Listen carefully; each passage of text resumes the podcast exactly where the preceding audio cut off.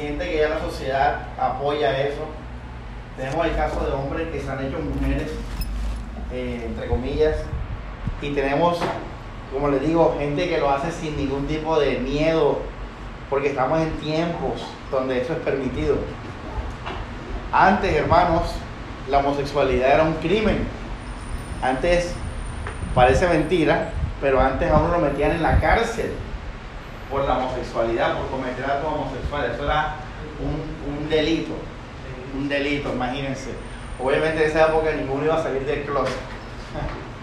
Entonces, pero ya estamos en, exactamente en tiempos opuestos, donde hoy el mundo ya acepta y recibe todos esos cambios que, la, que el ser humano pues está experimentando o quiere experimentar. Hay una total libertad respecto a eso. Entonces, eh, a hablar de, de uno de los grandes temas del siglo XXI, es el tema de la ideología de género y lo opuesto a la ideología de género es lo que se conoce como el diseño original, por así decirlo. Eh, básicamente la ideología de género eh, propone que tratemos de lo posible de impedir que las personas tomen sus propias decisiones libremente y que sean lo que ellas quieran y sientan ser. Eso es básicamente lo que propone la ideología de género, de que no, no impongamos, que no digamos es así o asado, no, no, no digas nada, deja que cada uno tome su camino libremente. Y por otro lado, los contrincantes de esta propuesta, que es el diseño eh, original o la familia, también se conoce como el modelo de la familia tradicional, ellos dicen que uno tiene que a los niños, pues, guiarles por lo que es ser el según su sexo, ser hombre, ser mujer, etc. Esto básicamente. Entonces, vamos a, preguntarnos qué, qué dice Jesucristo frente a este fenómeno social, porque es un fenómeno social, no es algo espiritual, es algo social. Es algo social que está ocurriendo en nuestro momento. Y aprovechando el tema, vamos a ver la importancia del Evangelio eh, para guiar a la persona a una buena, un buen desarrollo social, por así decirlo. Les voy a poner aquí un muñequito y les voy a explicar qué pasaba. Qué pasaba antes y sigue pasando en algunos, círculos.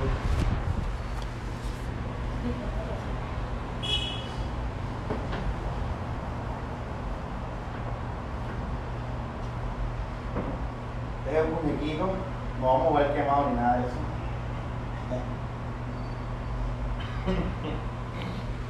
Eh, vamos a con este muñequito representamos al ser humano. ¿Y qué ocurre? Cuando uno nace, uno nace por muchas razones, algunas misteriosas y otras conocidas. Uno nace como por así decirlo, con ya con un mapa de lo que, lo que uno va a hacer, de lo que uno va a hacer. Ya hay unas inclinaciones predeterminadas por factores genéticos, eh, en las que cada uno de nosotros ya se puede predecir, por ejemplo, si se puede leer el genoma plenamente, se va a predecir, no, Alexander va a ser eh, una persona eh, muy sociable, o por o lo contrario, va a ser una persona muy tímida. Stephanie va a ser una mujer de un carácter fuerte, un temperamento fuerte, más bien, etcétera. Esas cosas están predispuestas ya cuando uno nace. También lo está la, los, aquellas cosas que nos atraen sexualmente. Por ejemplo, yo también. Fíjense que ninguno de nosotros decidió que me va a gustar esto o aquello. Uno no decide que le va a gustar sexualmente hablando. Uno simplemente identifica qué te gusta sexualmente hablando. Uno lo identifica. Uno está así y ve y conoce una cualidad y uno dice, me gusta esa cualidad. Pero la pregunta es, ¿por qué? ¿Por qué te gusta esa cualidad? Ahora, una, una razón de por qué esto es real es porque todos somos diferentes. Todos, todos somos diferentes. Si se dan cuenta, todos somos diferentes en ese sentido. Y esta diferencia nos lleva de nuevo a la pregunta ¿por qué? ¿Por qué todos somos diferentes? Porque a Sandra le gustan los hombres velludos, porque a Ruby le gustan lampiños, porque a Yolanda le gustan calvos, porque a Stephanie le gustan con el cabello largo. ¿Por qué? ¿Por qué? No, es que lo vi en la película. Sí, pero es que la película no te llevó a crear el gusto, te llevó a identificar el gusto. Ya, ya uno tiene, como les digo, una inclinación. Ahora, eso es lo que es misterioso, el por qué, cómo, de dónde. Eso es el misterio. Pero bueno, viene en los genes. Entonces, cuando uno nace, voy a ponerlo en verde, uno nace en un mundo, y estamos hablando de Occidente, ojo con esto, esto no ocurre así precisamente en, en otras culturas, estamos hablando de lo que es nuestro mundo americano, América, Europa Occidental, Occidente. Y les voy a decir algo con verde. Cuando uno nace, hermanos, uno nace en un mundo que ya tiene un camino preparado. Que ya tiene un camino preparado. Uno cuando nace ya hay alguien que dijo esto es lo bueno y esto es lo malo. Entonces voy a copiarles en verde los agentes que crean esos caminos en los cuales ya cuando nacemos ya están hechos. Y nadie nos preguntó, más bien nosotros no nos preguntamos nunca el por qué, el por qué, por qué ese camino. Más bien crecimos con la idea de que ¿qué? que ese es el camino, ese es el camino. Entonces, estas instituciones son las siguientes. La iglesia o la religión, vamos a ponerlo así, la iglesia y slash la religión. La iglesia y la religión. Es el primero. Cuando uno llega al mundo, ya la iglesia tiene establecido qué es lo malo y lo bueno. Si se dan cuenta, ni siquiera te piden permiso y ya te bautizan tú no eres ni consciente y hay algo malo y hay algo bueno y te bautizan y no te piden permiso. A medida que uno va creciendo, vamos a poner en la iglesia católica, no, la primera comunión. ¿Por qué la primera comunión? ¿Por qué? No, la confirmación. La confirmación. Y así los sacramentos de la iglesia. Y uno simplemente como que, bueno, listo, o sea, eso es, es así y ya. Eh, el otro agente que ya tiene establecido lo que es el camino, vamos a decirlo así, es la sociedad. Y pongo slash eh, la política, vamos a ponerlo así. La sociedad y vamos a poner la política. Por ejemplo, yo me estoy viendo una serie que se la recomiendo, se llama Downtown Abbey es una serie que, que se realiza por allá a comienzos del siglo XX, de 1912 a 1920, en Inglaterra, nada más y nada menos que una de las sociedades más tradicionales de la historia de la humanidad, los ingleses. Y en esa, y esa serie veo, por ejemplo, que era, era algo, era mal visto que una mujer tuviera el cabello suelto cabello suelto. Las mujeres de la época del Titanic, por allá, tenían que tener el cabello recogido, porque era pudoroso, modesto, entre muchas otras cosas. Y fíjense, una niña que nace en esa época, una niña nace en esa época y ella le gusta el cabello suelto. ¿A cuánto le gusta el cabello suelto acá? A Stephanie. Ah, bueno, ellos dos, a dos. Hay niñas que les gusta, les fascina. Pero en la sociedad que te dice Ismael, ¿Qué dice la sociedad? No es que modesto, no es pudoroso. Las que usaban el cabello largo en esa época, suelto, perdón, eran las prostitutas, las rameras. Fíjense como un ejemplo, en este ejemplo, cómo la sociedad marca estereotipos, cómo la sociedad marca la moral de una sociedad, perdón, de, la, de un pueblo. Entonces, uno, uno va creciendo, hermanos, y uno le van diciendo enseguida el cabello recogido, camina así, piensa así, porque eso es bueno, es correcto. Bautízate, haz la primera comunión, ve a la iglesia.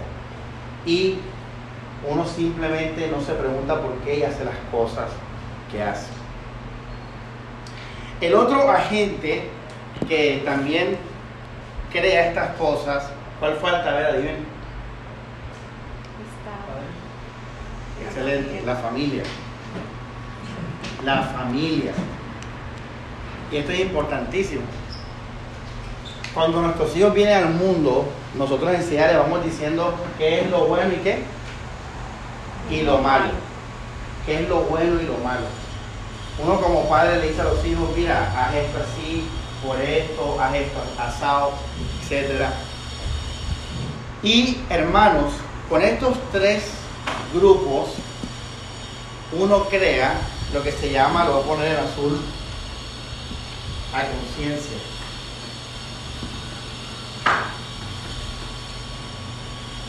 Uno crea la conciencia. Muy atención a esto, la conciencia. O sea, tú con esto creas lo que es bueno, lo que es malo, lo que es digno de alabanza, lo que es digno de condenación y vergüenza, vamos a ponerlo así, lo bueno y lo malo, la felicidad. Y, vamos a ponerlo así, el fracaso. Por ejemplo, en esa sociedad que les estoy hablando de Inglaterra, hace 100 años, que una mujer no se casara era mal visto, era mal visto, era como que una maldición, algo, algo malo. Hoy en día que una mujer no se case, al contrario, se ve como inspirador y más si la mujer trabaja, tiene plata, tiene sus dos carros, vive así un apartamento de lujo, más todavía se ve como una, un, un ejemplo a seguir. En esa época, hermanos, eso era algo literalmente malo. ¿Y qué era bueno? Casarse y hacer una? Una familia. Eso era lo, lo mejor, por así decirlo. Entonces, bueno, estoy un poco corto de ejemplos hoy, pero con esto que les acabo de decir de la conciencia, no salido de Inglaterra, de la conciencia, fíjense algo importante.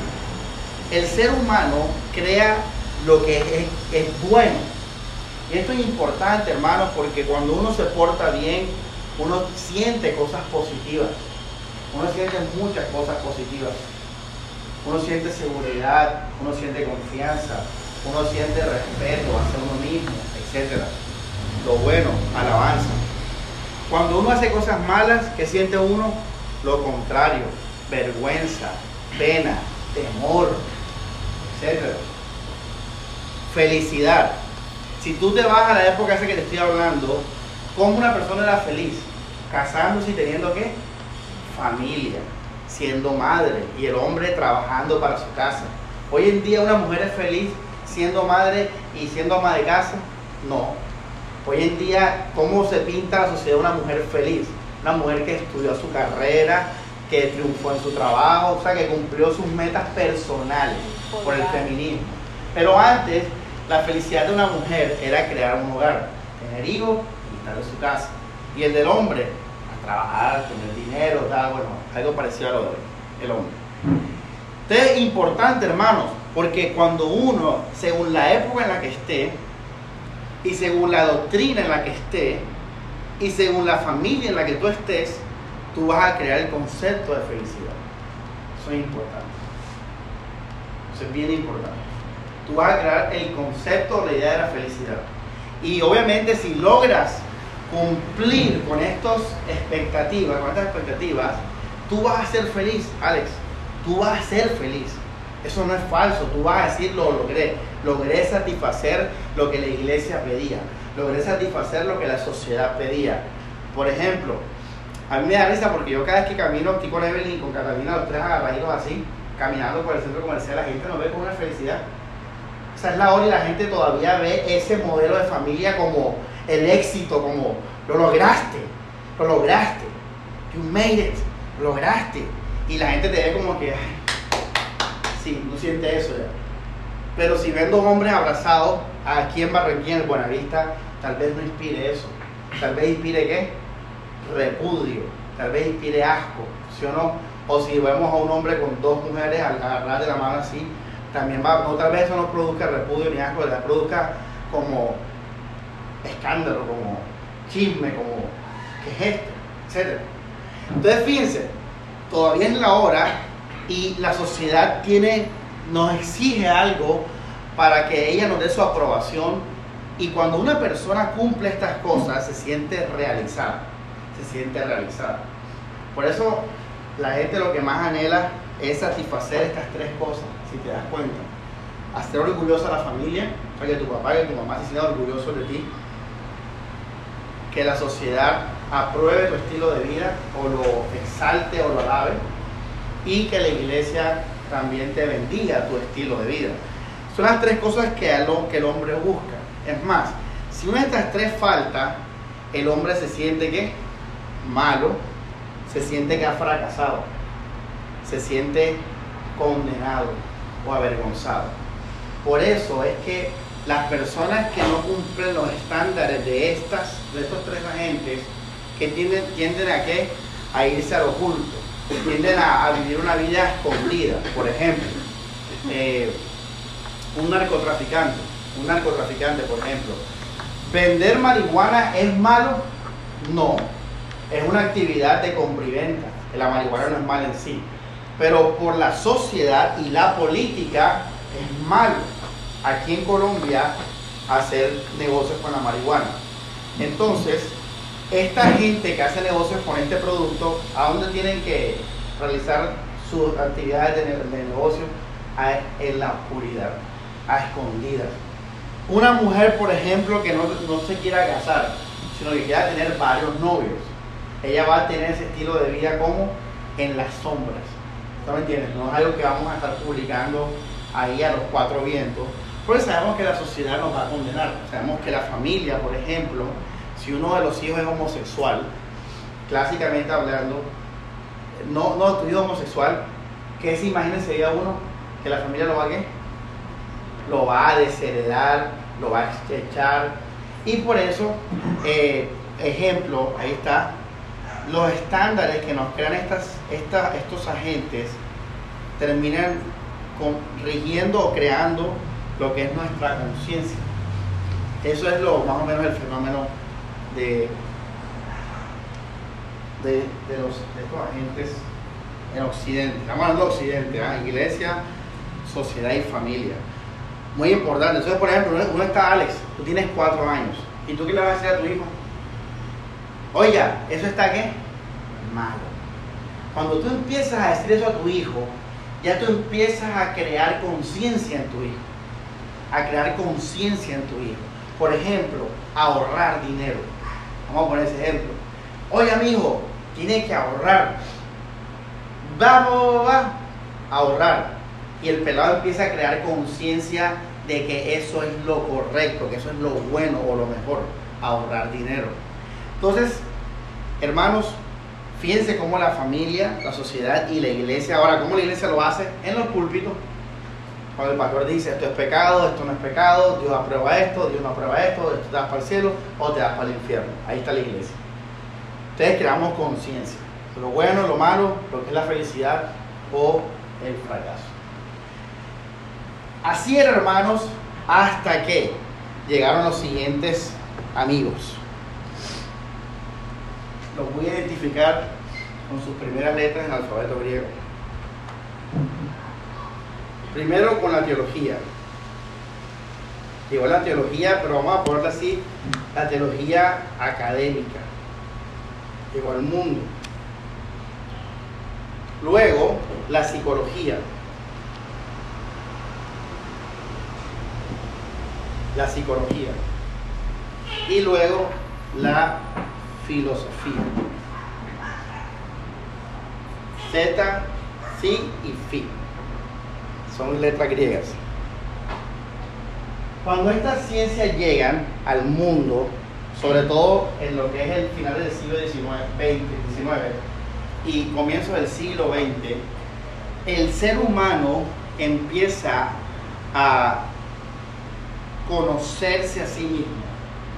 Eso no sucedía antes. Repito, uno antes crecía, uno antes nacía y lo primero que, que te encontrabas era, hey, mira, así es el mundo, o sea, siempre afuera. Antes uno nacía y todo era lo que la iglesia dice, lo que la sociedad dice y lo que la familia dice. Pero estas ciencias de una u otra manera ayudaron a tomar conciencia de lo que yo soy, de, lo, de mi esencia, de mi ser. Esto es lo que se conoce, por ejemplo, existencialismo, que es la filosofía existencialista, o la psicología existencialista, o la teología existencialista. Kierkegaard, Freud, Nietzsche, Jean-Paul Sartre, Carl Jung, Karl Barth, diferentes exponentes de, todo este existencialista. Y estas, estas carreras llevaron a que el hombre tomara conciencia de, de, que somos diferentes y que somos alguien, que somos ser, somos. Esto es algo ontológico. Cuando uno, el ser humano empieza a entender que él es algo y es alguien, independientemente de esto, se empieza a preguntar, y esto es lo que es la universidad. La universidad es cuestionarse. Por eso en las universidades hay que revoluciones políticas, revoluciones filosóficas, porque la universidad tú conoces el mundo y empiezas a preguntarle a la iglesia por qué ese es el camino correcto. O le preguntas a la sociedad por qué ese es el camino correcto. Entonces vienen los cuestionamientos con la academia, con la universidad. Por eso, como dicen por ahí una frase, si quieres hacer un hombre libre, que estudie, que estudie. Si tú quieres tener, tú quieres tener a la población esclavizada, no, que no estudie. Y la vas a tener como unos bobos siguiéndote. Pero cuando tú empiezas a darle libros al ser humano, la mente empieza a abrirse. Y empiezan los cuestionamientos inocentes, de preguntarse. Porque la pregunta es, hermanos, ¿quién dictamina las reglas acá? ¿Quién las dictamina? Y la otra pregunta es, ¿por qué las dictaminan así? ¿quiénes son ellos para decir que este es el camino? Porque yo no puedo decidir mi propio camino. Pregunta, pregunta. Y todo esto, hermano, surge con la universidad, con el despertar académico, surge con la oportunidad de que la población estudie, porque antes solamente pocas personas tenían el privilegio de estudiar a un nivel universitario, un nivel considerable. Pocas personas, estamos hablando hace 500 años, estamos hablando hace poquito, hermano. Hace poquito la gente, muy pocos tenían el privilegio de estudiar, de estudiar. Entonces, esta es nuestra primera parte del tema Jesús en el siglo XXI. Volvemos después de una pausa de comercial. Listo. Buenas. Estamos de regreso. Entonces, eh, la, eh, ya estamos en el 2019, ya pasó el siglo XX, ya la gente estudió, ya la gente vivió revoluciones, la revolución bolchevique en Rusia, las revoluciones estudiantiles en Francia, eh, revoluciones sexuales, las revoluciones eh, comunistas en América. Todo se ha dado en el siglo XX, hermano. El siglo XX fue el siglo de las revoluciones en todas las áreas, hermano, en la teología, en la sociedad, en la política, en todo, hermano, el siglo XX, el hombre se rebeló. Comenzando incluso antes de la Revolución Francesa, el hombre ya se empezó a rebelar. Pero listo, siglo XX se acabó la época. ¿Cómo comenzó el siglo XX? Dedito parado. Con toda esta parte esta, ustedes pueden ver en el Titanic, así empezó el siglo XX ¿Y cómo terminó el siglo XX? Aretes, tatuajes, rock, libertad total, tacones, ombligueras, todo. Qué interesante eso, ¿ah? ¿Cómo empieza? ¿Cómo termina? Siglo XX. Pero ya estamos en el siglo XXI. Siglo XXI, lo que se conoce como el posmodernismo. ¿Y qué sucede en el siglo XXI, hermanos? Que eh, los, los nuevos psicólogos o los nuevos teólogos y filósofos que proponen para el siglo XXI. Proponen que se le quite al hombre una conciencia artificial. Que se le quite al hombre una conciencia artificial. ¿Por qué digo artificial? Porque no es tu conciencia. Era la conciencia de qué? De la iglesia. Era la conciencia de qué? De la familia o de la sociedad. Pero no era tu conciencia. No era tu conciencia. Entonces el siglo XXI propone que la conciencia de nosotros sea que auténtica, auténtica, que tú llegues a ser tú, el yo. O sea, que cada uno de ustedes llegue a ser ustedes. Que Alex sea Alexander, que Ruby sea Ruby, que Ismael sea Ismael. Esa es la meta filosófica del siglo XXI. ¿Por qué? Y mucha atención que le voy a decir ahora. Porque si tú no haces esto, hermanos, tarde o temprano vas a volver a repetir las revoluciones. ¿Por qué? Porque si yo te empiezo a ti obligar a cumplir algo que no te nace, que no está en ti hacerlo, tarde o temprano usted se va a revelar. Tarde o temprano usted se va a revelar. Eso es lo que el siglo XX nos dio de aprendizaje. ¿Qué aprendimos nosotros las ciencias humanas con el siglo XX? Que todo lo que se haga por obligación va a terminar en revolución, va a terminar en ira, va a terminar en ira. Todo lo que tú eh, obligues, Alexander, va a terminar en ira, va a terminar en repulsión, va a terminar en revolución. Entonces el siglo XXI dijo, no queremos repetir el error, no queremos volver a coger al ser humano y obligarlo a esto o aquello, porque sabemos que eso tiene efectos muy negativos.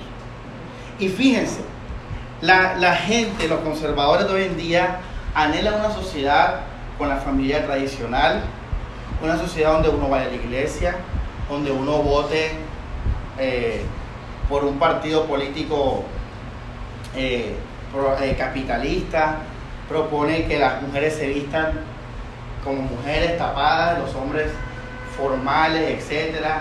en lo posible, si fuera por ellos, que la música rock eh, pesada se sacara de la de circulación, que escuchemos música clásica, que en vez de jugar videojuegos salgamos al parque a, a etcétera, cosas así. Y lo que les quiero decir es que les hago una pregunta más bien. Alex, ¿la sociedad nos va a en algún momento de la historia? ¿En qué momento de la historia? Siglo XIX, siglo XVIII, siglo XVII. 300 años, Alex, la sociedad ha sido así. Y lo que la gente, lo que, los conservadores no ven, algún día estaré debatiendo con ellos, es que no estamos hablando de conservadores solamente de la Biblia, sino en general, es que la sociedad ya fue así, Yurán. ¿Y cuál fue el resultado de ese tema? Revoluciones. Sí, hermano Ismael. O sea, la gente quiere volver a lo mismo de antes. Pero, pero si vuelves a lo mismo de antes, vas a, vas a repetir todas las revoluciones que ocurrieron. Porque esa no es la manera. Tú no puedes obligar a alguien. La Biblia, y ahora vamos a hablar de Jesucristo, ojo, Jesucristo nunca nos mandó a imponerle algo a la sociedad. Jesús nunca nos mandó como cristianos a imponerle algo a la sociedad. Jesús nos mandó a predicar, a proponer la propuesta del reino de los cielos, a vivirla y que la vieran, pero nunca a obligar, a que por obligación la gente lo hiciera. Pero desde que la Iglesia Católica tomó el poder, hermanos, la Iglesia hasta el día de hoy sigue imponiendo a la sociedad, sigue obligándolo, sigue obligándolo, de una u otra manera. Cuando un pastor en su iglesia condena algo que para él es malo, ahí está imponiéndose a la conciencia de esas personas. Está imponiéndose porque eso no es algo que nace de ellos. El Evangelio no tiene como intención obligar de manera artificial a las personas a cumplir la voluntad de Dios. Absolutamente no. ¿Qué busca el Evangelio? Un corazón que regenerado. Un corazón regenerado y una vida llena de amor. Esto es voluntad, listo. Entonces, el siglo XXI ha dicho, queremos esto. Queremos que cada uno desarrolle lo que, lo que lo hace, o sea, lo que te hace a ti ser diferente. Ser diferente. Esto es importantísimo. Eh, entonces, vamos a poner un muñequito de nuevo.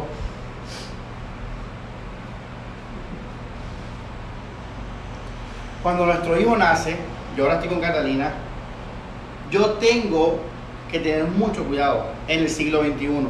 Antes no, antes no me importaba, la gente no importaba tu, la conciencia individual. Antes era, este es el camino, Ismael, así que ya sabes, desde peladito, con el corbatín y todo, ¿tú me entiendes? Antes eso no importaba, pero hoy en día esto importa. Esto importa hoy en día, antes no importaba. Por eso es que antes, como hermana Yaneo, usted, usted vivió esa época cuando en los años 60, por ejemplo, cómo iba todo el mundo a trabajar, los hombres, por ejemplo, en corbata y el sombrero y todo eso. Hermano Ismael, chiquitico con su corbatica, su pantaloncito, todo, exactamente. Hoy como uno va al centro en camiseta así rota, relajado, con la gorra para atrás y tal, relajado. Y así vas y das clases en la norte. Hay profesores así, hay profesores que, la, mi profesora de diplomado iba hasta como en camisilla, el poca de manilla hippie, el pelo así bien que se notaba que le había quedado bien mucho sol y todo eso. Hoy en día esto es lo que importa. Ustedes miren lo que les voy a decir ahora. Yurani empieza a nacer. Y que empieza, bueno, que empiece a crecer. Y yo le digo a Yurani, Yurani, es malo que una mujer esté sentada en el puesto adelante con un hombre. Eso lo dice su papá, por ejemplo. Yurani empieza a crear la conciencia, eso lo vimos ahorita, pero esto no es tan simple como se dice, como decirlo. Esto es bien delicado. Porque Yurani empieza a crear sentimientos alrededor de esta conciencia. Por ejemplo, yo se los dije ahora, si Yurani se sienta atrás, ¿cómo se va a sentir? Buena. Se va a sentir pura. Se sienta adelante, lo contrario. Pero lo peor no solamente es eso. Lo peor es que si Yurani conoce a Stephanie y se entera que Stephanie se sienta adelante, Yurani va a menospreciar a Stephanie. Por eso es que en la sociedad hay gente que tú le caes mal y tú como que, ¿por qué? Eh, seguramente porque según su conciencia, una persona como tú, que tal vez pone los codos en la mesa o lo que sea, era una persona maleducada, una persona... Y por eso la sociedad de antes, hermano, era muy superficial. Yo quiero que sepan, recuerden esto, antes la sociedad era muy protocolaria, muy superficial. Antes uno juzgaba así que por la ropa, que los zapatos embolados, que o antes la sociedad era así. Pero la, los psicólogos y todos se dieron cuenta que ese no era el camino, que ese era un camino de artificialidad. Eso no, que una persona con los zapatos sucios no, no, no la hace una qué, una mala qué, persona. Eso se dio cuenta la psicología. Y dijo, hey, verá que quitemos esas cosas. Porque hay gente que la estamos menospreciando porque no embola los zapatos. Hay gente que la estamos menospreciando porque tiene aretico. Hay gente que la estamos menospreciando porque tal vez no tienen modales para comer. Y son de buen corazón o son buenos trabajadores o lo que sea. Entonces, ustedes, ustedes ahora están llenos de cosas eh, eh, inculcadas por la sociedad y por sus familias y por la iglesia. Y ustedes tienen que limpiarse de eso. Ahora, ¿por qué es necesario limpiarse de eso? Porque cuando uno va a la Biblia y uno no está limpio de, la, de esas conciencias subjetivas, uno va a acomodar la Biblia a eso. Por eso no es de extrañar que la gente utilice la Biblia para defender muchas posturas en esas tres áreas. Por ejemplo, el capitalismo. Hay gente que usa la Biblia para demostrar por qué ser comunista o socialista o ser de izquierda no es la voluntad de Dios. Eso es un error, porque Jesucristo no vino a hablar de partidos políticos y tampoco en un partido político está la esperanza y el cambio de la sociedad. ¿Ya vieron? Entonces nosotros como cristianos, como espirituales, nosotros somos unas, unas personas especiales, ustedes son personas con conciencia espiritual. La gente no tiene en general conciencia espiritual, tiene conciencia religiosa, pero aquí en Puebla en Acción ustedes están desarrollando conciencia espiritual diferente. Y nosotros como espirituales tenemos que entender que la Biblia no puede ser para nosotros una, un conjunto de versículos que vamos a usar para apoyar nuestra tradición. Por ejemplo, de tu papá, Bernardo. Se nota que es muy tradicional. Se nota. ¿Sí o no, verdad? A leguas. Pero eh, fíjense que yo lo identifico. Pero el hecho que, o sea, el hecho que él sea así y que le haya funcionado, Alex, no quiere decir que ese es el camino. Pero antes, para todos ese era el camino. Entonces nosotros como cristianos tenemos que saber identificar claramente, como literalmente como una agua así cristalina, qué es la voluntad de Dios y qué es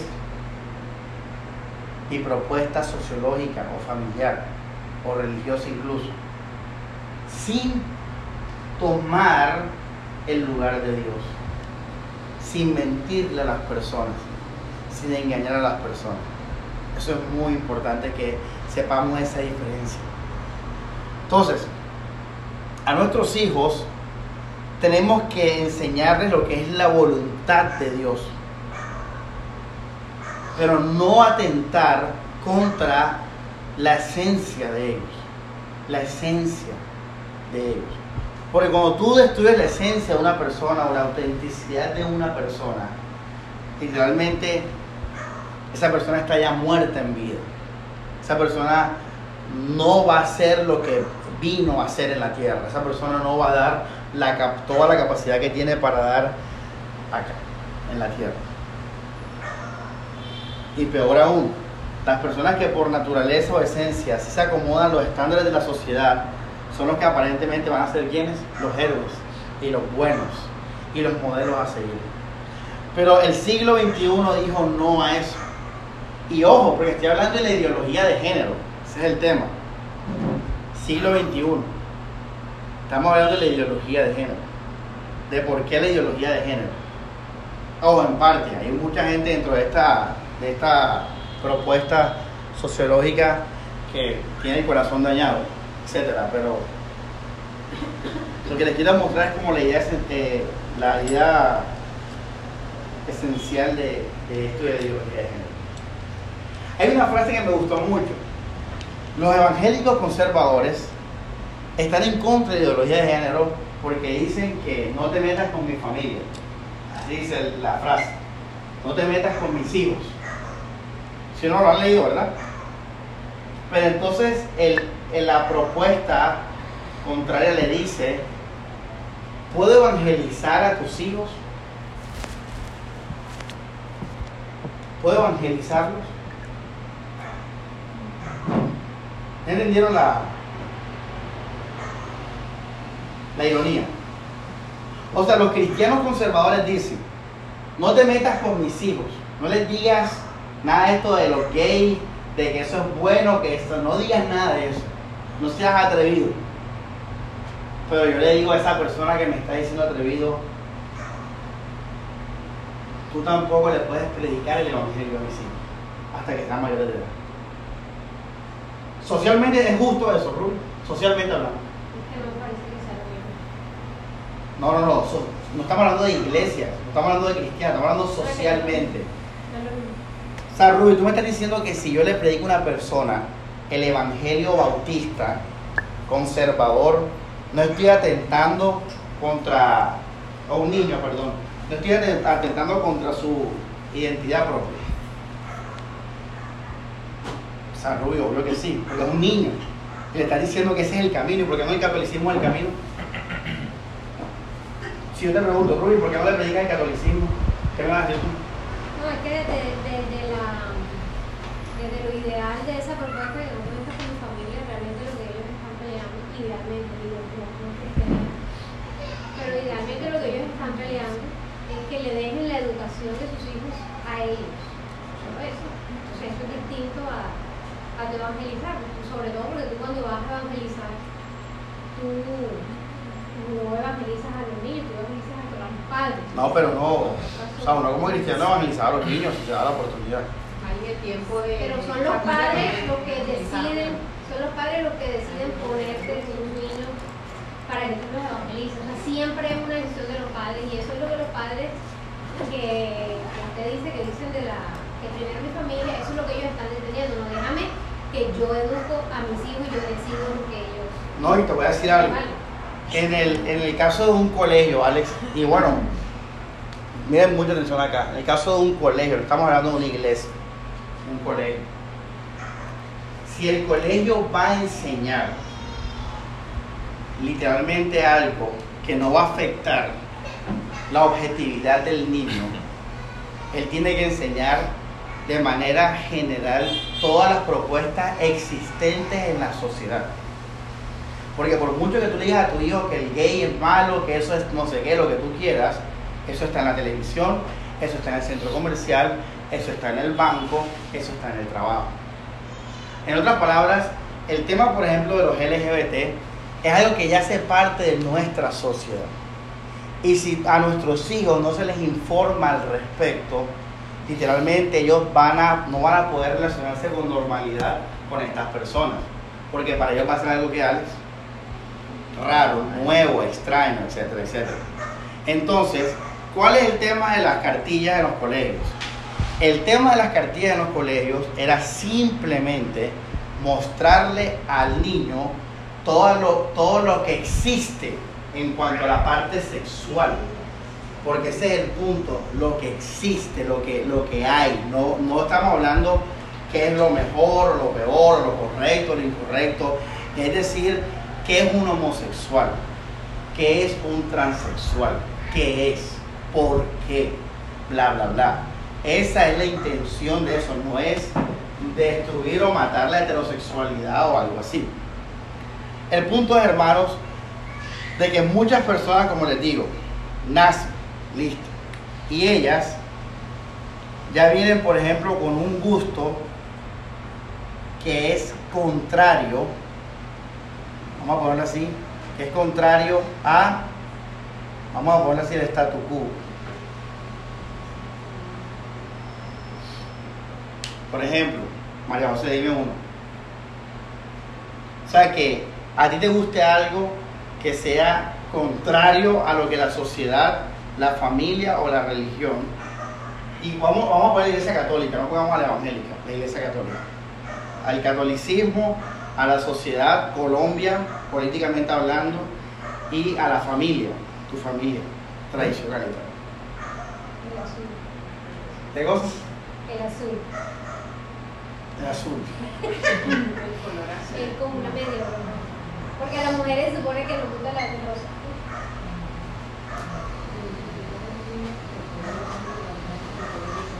Cali, un ejemplo. O sea, algo que sea con- contrario a la iglesia. Majo dice algo interesante. Majo dice algo interesante, creo que dijo Majo. A estas alturas de la vida, hoy en día, ya casi nada. Bienvenida al siglo qué? 21, exactamente. O sea, lo que les quiero decir es que hoy en día, tú vas a Nueva York, por ejemplo, en Nueva York, en Nueva York, probablemente nada, nada que a ti te guste originalmente va a afectar a la sociedad. Nada, probablemente nada. Es muy raro. No, quiero ser gay. Todo bien. Lo que sea. Todo bien.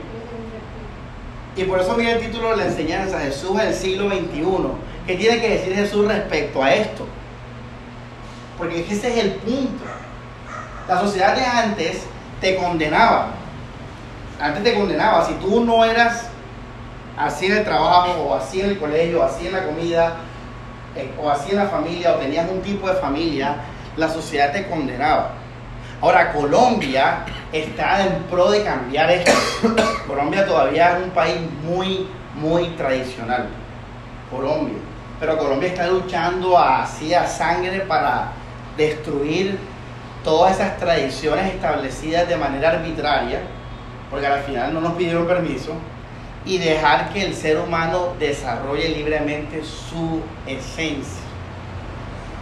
Una pregunta, hermano Ismael, o hermana Sandra.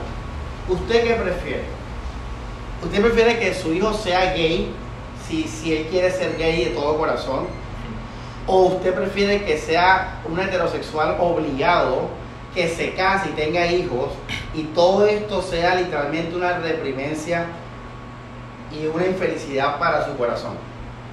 ¿Qué prefiere usted?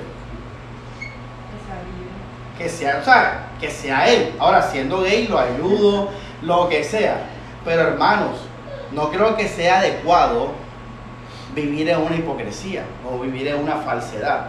O sea, yo no quiero vivir de nuevo en una sociedad donde las personas por miedo a ser condenadas o por miedo a fracasar, dejen de ser ellas. Entonces, hermanos, lo que el siglo XXI está haciendo es quitar esos miedos, quitar esos terrores que dio la sociedad, quitar lo que la, la, familia tradicional eh, estableció, quitarlo y decirle al ser humano de hoy en día, no tengas miedo, sé tú, no te vamos a hacer nada, no te vamos a matar. Antes ser gay era un crimen, eso lo dije ahora, hace 80 años ser homosexual era un crimen, ¿tú sabes eso, Danilo? Era un crimen. Yo te podía demandar por eso te iban para la cárcel. Que ya te violaban después, porque Eric le llevó. Entonces, hermanos, ya hoy en día, ¿qué le dice la sociedad a los gays? No es un qué, no es un crimen. Ya no te escondas. ¿Ya me entiendes? Ya puedes salir tranquilo, vas a poder trabajar bien, vas a poder ser deportista si quieres. Tú me contaste la historia del futbolista que se suicidó, del que era homosexual, ¿de acuerdo? La gente antes se suicidaba, Yonani, por, porque se sentían sucios, avergonzados, se sentían una porquería. Y el mundo lo que está haciendo hoy en día es decirle a esas personas, no te escondas más, no te preocupes, no, no te preocupes que nos equivocamos, nos equivocamos en condenarte, nos equivocamos en decirte que eras una porquería, nos equivocamos en repugnarte, nos, equivocamos en, en rechazarte, nos equivocamos. Esto es básicamente el tema.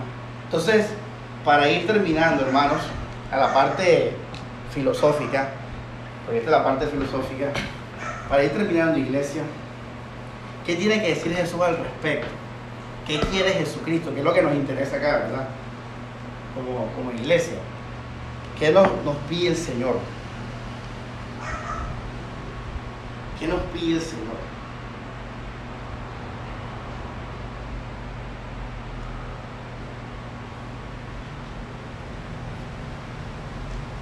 Los factores que evitan que uno sea uno. Primero el miedo. Miedo a cosas malas.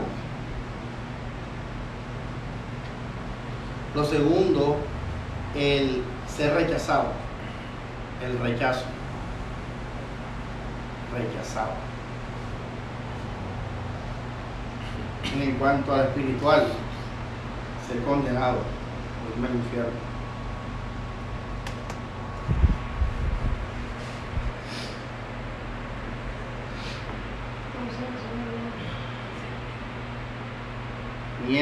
Rechazado, condenado, infierno. Estos elementos hacen que uno no sea uno. Cosas malas. Mediten en eso.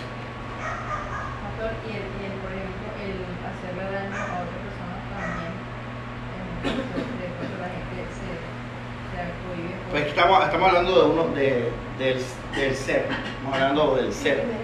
Por eso es el muñequito solo. El ser y el mundo. ¿Entiendes? Esa es la tercera dimensión.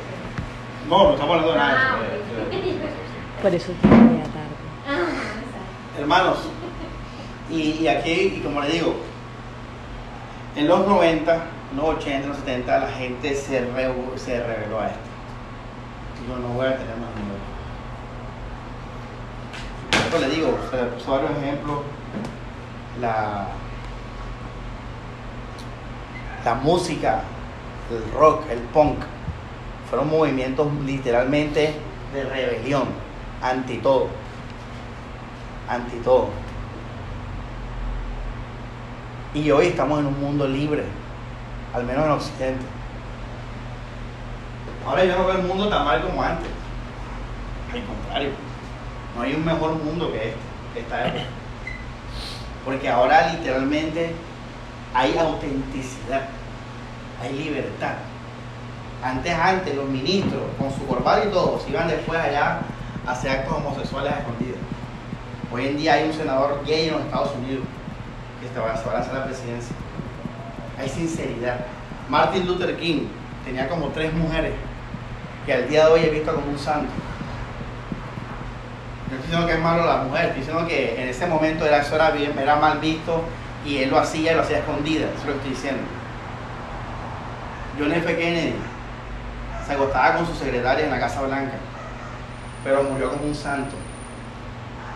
Tú quieres seguir viviendo eso. Ese es el punto. Y la iglesia también era lo mismo. Pero es que la libertad no es la solución para el miedo. Pero puedo, puedo ayudarte como doctor, te puedo tratar tu enfermedad si la tienes a la flor de piel. Pero si le escondes, ¿cómo voy a tratarlo, Ruby? Si lo escondes, ¿cómo voy a saberlo? Si lo escondes, ¿cómo voy a amarte? Pero si lo escondes, ¿cómo voy a ayudarte? Ese es el punto. Que hoy en día la sociedad nos ha, literalmente ha ayudado a que el ser humano pueda ser él. No, que quiero ser un reptil. Bueno, pero ese eres tú, bacano. Entonces vamos a ayudarte, vamos a hablar, vamos a conversar. ¿Por qué? Pero antes era escondidas, antes era en lo oculto. Y la iglesia era lo mismo. Y las iglesias conservadoras, tradicionales, que no se quieren abrir, es- eso es una tapa que si la abres va a salir el mal olor. Porque el ser humano es ser, es ser humano. El ser humano es ser humano. Donde lo pongas, donde lo vistas, es ser humano. En la iglesia, en la clínica, en, en- en la casa, etc. Pero bueno, vamos a hablar de ustedes. Pregunta, ¿quién de ustedes ha dejado de hacer cosas que siente que quiere hacer por estas cosas? Obviamente no hay nadie en barrio, por decir sinceramente. Yo, claro. Vamos a ver, pues. La verdad. Ah, ¿qué, qué cosa? No te pregunto que quién. No que las dijeras. No, yo tenía que dar detalles. Que se confiese. Y que se libre. Ya llega. Una persona, lo voy a, y voy a- antes de entrar al Evangelio, voy a terminar con esto. Yurani, ¿cómo tú desarrollas tu conciencia auténtica? Siendo libre. ¿Cómo eres libre? Sí, ayuda. Que, que sea amplia. Conciencia, conocimiento. Por medio de la instrucción, educación, ya habíamos hablado. Una vez que tú conoces el- las propuestas o el mundo, tu propio espíritu solito se va a acomodar a lo que él cree y está convencido que es el camino. Así uno desarrolla la conciencia personal. Solito. Incluso alcanzar eso es difícil, precisamente porque estamos con todas estas propuestas que nos quieren condicionar y a veces nos es difícil separar lo que somos nosotros de lo que nos están diciendo. ¿me Lo que nos están metiendo. Exacto, a veces creemos que son nuestras propias ideas y realmente no es así. Entonces, lograr eso que usted nos está diciendo, incluso lograr eso es difícil. Incluso lograr eso es difícil porque eh, como padres, eh, in- inclusive, condicionamos a nuestros niños sin ser conscientes de que los estamos condicionando. Porque a veces ni siquiera somos conscientes de ello, a veces lo, lo hacemos deliberadamente, pero en, en muchas ocasiones no lo hacemos conscientemente. Y, él en sus, y ellos en sus conciencias débiles asumen lo que nuestro comportamiento o, o lo que nosotros les estamos enseñando como una verdad absoluta y eso lo van a llevar. Y realmente no era algo de ellos, fue algo que aprendieron de nosotros. Bueno, la pregunta es, y ahora sí entramos a la parte cristiana, es ¿qué dice Jesús? Exacto. ¿Qué dice el Señor? ¿Qué dice el Señor? Y, es- y en esto que les voy a proponer es sorprendente la Biblia. Porque tengan en cuenta que Occidente nació por la Biblia. Y lo que está pasando ahora, aunque muchos cristianos conservadores no les gusta, es producto de conocer la Biblia. Es producto de conocer el Evangelio. Es producto. Si tú predicas el Evangelio en un lugar, tarde o temprano, va a haber liberación del ser humano. Pablo dijo al esclavo, si puedes hacerte libre, ¿qué Alex? Procúralo. O sea que el Evangelio, ¿a dónde se inclina Sandra? ¿A la cautividad o a la libertad? A la libertad. Ahora, ¿hasta cuándo los cristianos con la Biblia justificaron la esclavitud? Hasta hace 150 años. Hasta hace 150 años, hermano Ismael, los cristianos evangélicos bautistas de sana doctrina creían que la esclavitud tenía justificación bíblica.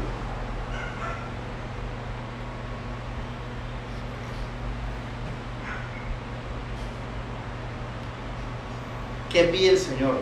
Jesucristo nos dijo una cosa, Él nos dijo. Ya saben, ¿qué pidió Jesús? ¿Qué pidió Jesucristo? ¿Qué nos pidió Él? ¿Cuál fue su mandamiento? Que nos amemos. La caliente porque no se la había pillado. Que nos amemos ¿qué? los unos a los otros. Cuando yo estudié esta teología, hermanos, me sorprendí de algo grandísimo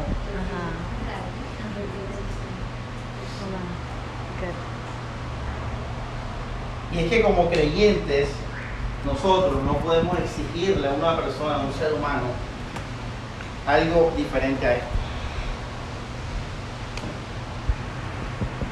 No podemos hacerlo. Si nosotros le exigimos a un ser humano algo diferente a esto, estamos imponiendo nuestra propia conciencia subjetiva a esa persona.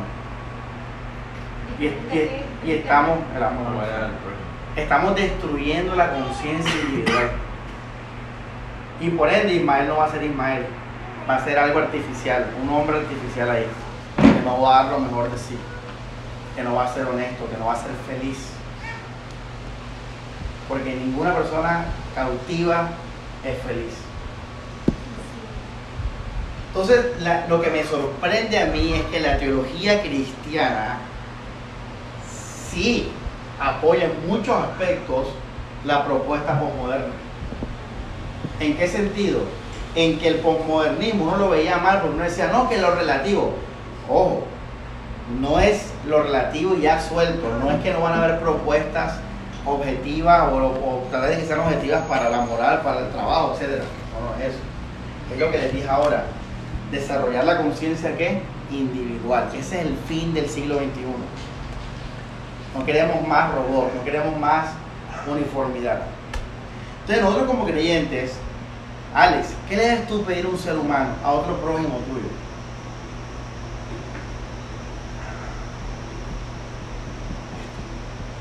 Alejandro. Vamos a Levítico Es una pregunta 19, O sea, pedirle, pedirle. exigirle. O sea, eh, es como decir, y Pablo dijo, no os debáis que Nada. nada. Ahí está, Rubén. No, no, no me debes nada, solo me debes una cosa, Daniel. Yanet, me debes una cosa, Yanet. ¿Qué es? Dice, El- el solamente el amaros los unos a los otros. No, tampoco, porque es que el amor es algo de la voluntad y no se le puede exigir a alguien. Es un decir de que como... ¿Qué le debo? lo- es un decir como de que, que lo que espero del otro ser humano es que ames. que ames. Ah, ok, ok, sí. Vamos a Levítico 19 y vamos a ver de manera, Yurani, concreta, objetiva, literal, lo que es el amor que Jesús nos pide. A ver. Dice la escritura. Levítico 19, versículo 16. No andarás chismeando entre tu pueblo. No atentarás contra la vida de tu